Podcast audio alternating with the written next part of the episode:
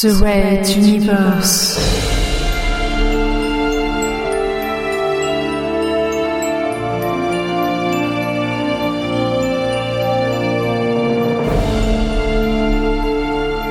La plus grande saga galactique jamais entendue en podcast.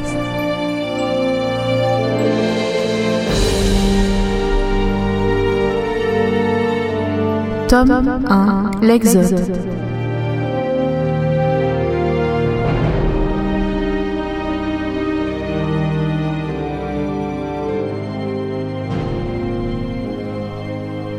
Chapitre 1 L'envol de Materwan Huitième partie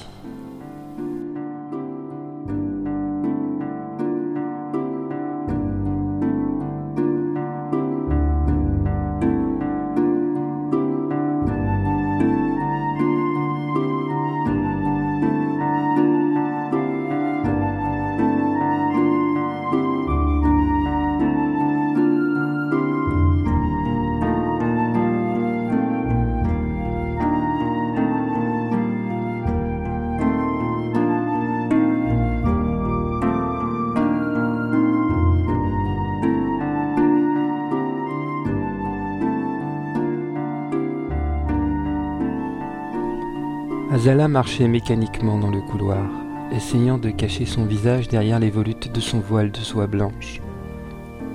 La surprise du nom du commandant du vaisseau, les appels internes annonçant la revue des troupes pour le discours, elle n'avait pas hésité une seconde. Enfilant ce qu'elle trouvait, ce qui pourrait la camoufler, elle partit vers le hangar de la revue, laissant sa femme de chambre perdue seule au beau milieu du déballage des valises.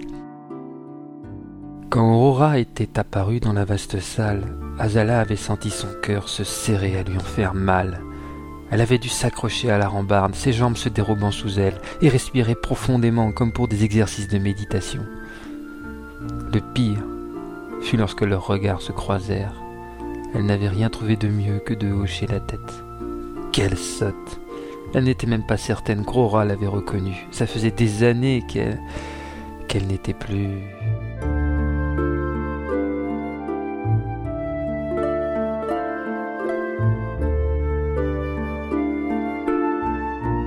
Azala s'arrêta un instant devant un hublot donnant sur une rampe d'accès du transporteur. Oui, c'était peu après l'exécution de son père, le roi. À l'époque où, encore jeune princesse gâtée et insouciante, elle avait dû soudain admettre qu'elle serait au mieux orpheline, au pire exécutée dans l'année. Son univers s'était alors volatilisé, son père ne la prendrait plus jamais dans ses bras. Et c'est à ce moment-là que la lieutenant Benkana était apparue à ses côtés et qui l'avait soutenue et elle s'était aimée. Puis le danger écarté, Azala s'était retrouvée seule avec son chagrin. Et une fois encore, alors que le destin semblait à nouveau la mettre à l'épreuve, Aurora réapparaissait, tel un ange venu du ciel.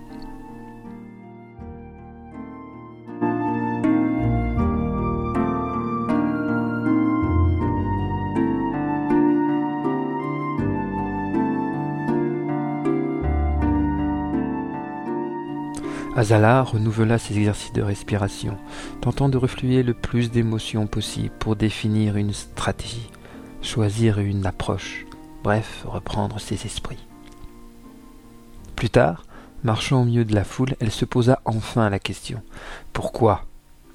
Le hasard peut certes faire des choses, mais pas en politique, pas alors de l'Exode, pas à ce niveau.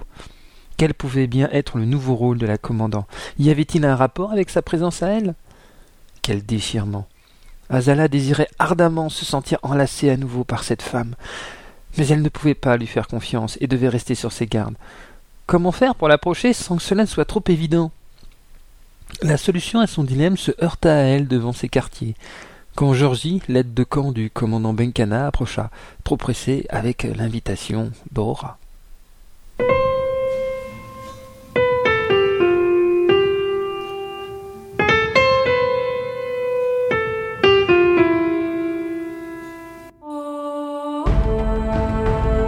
Red Universe à suivre.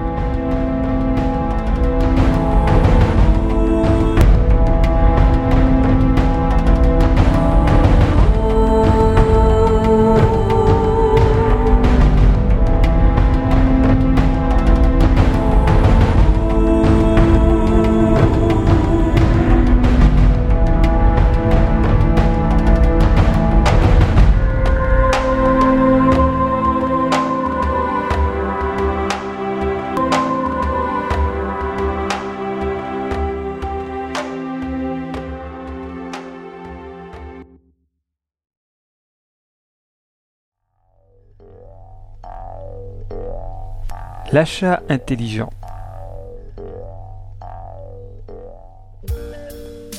Aujourd'hui, Raoulito vous conseille Reds, R-E-D-S, en DVD.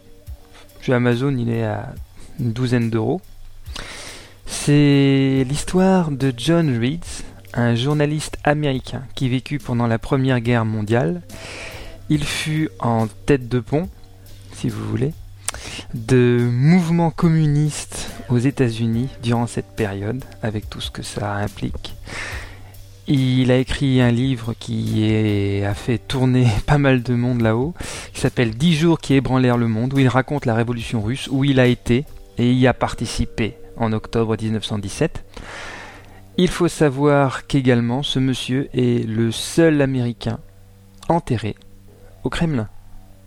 Réalisé par Warren Beatty, avec Warren Beatty, Diane Keaton, Edward Herman, Jack Nicholson, Jerzy Kosinski, pour ceux qui veulent un petit peu s'ouvrir les esprits.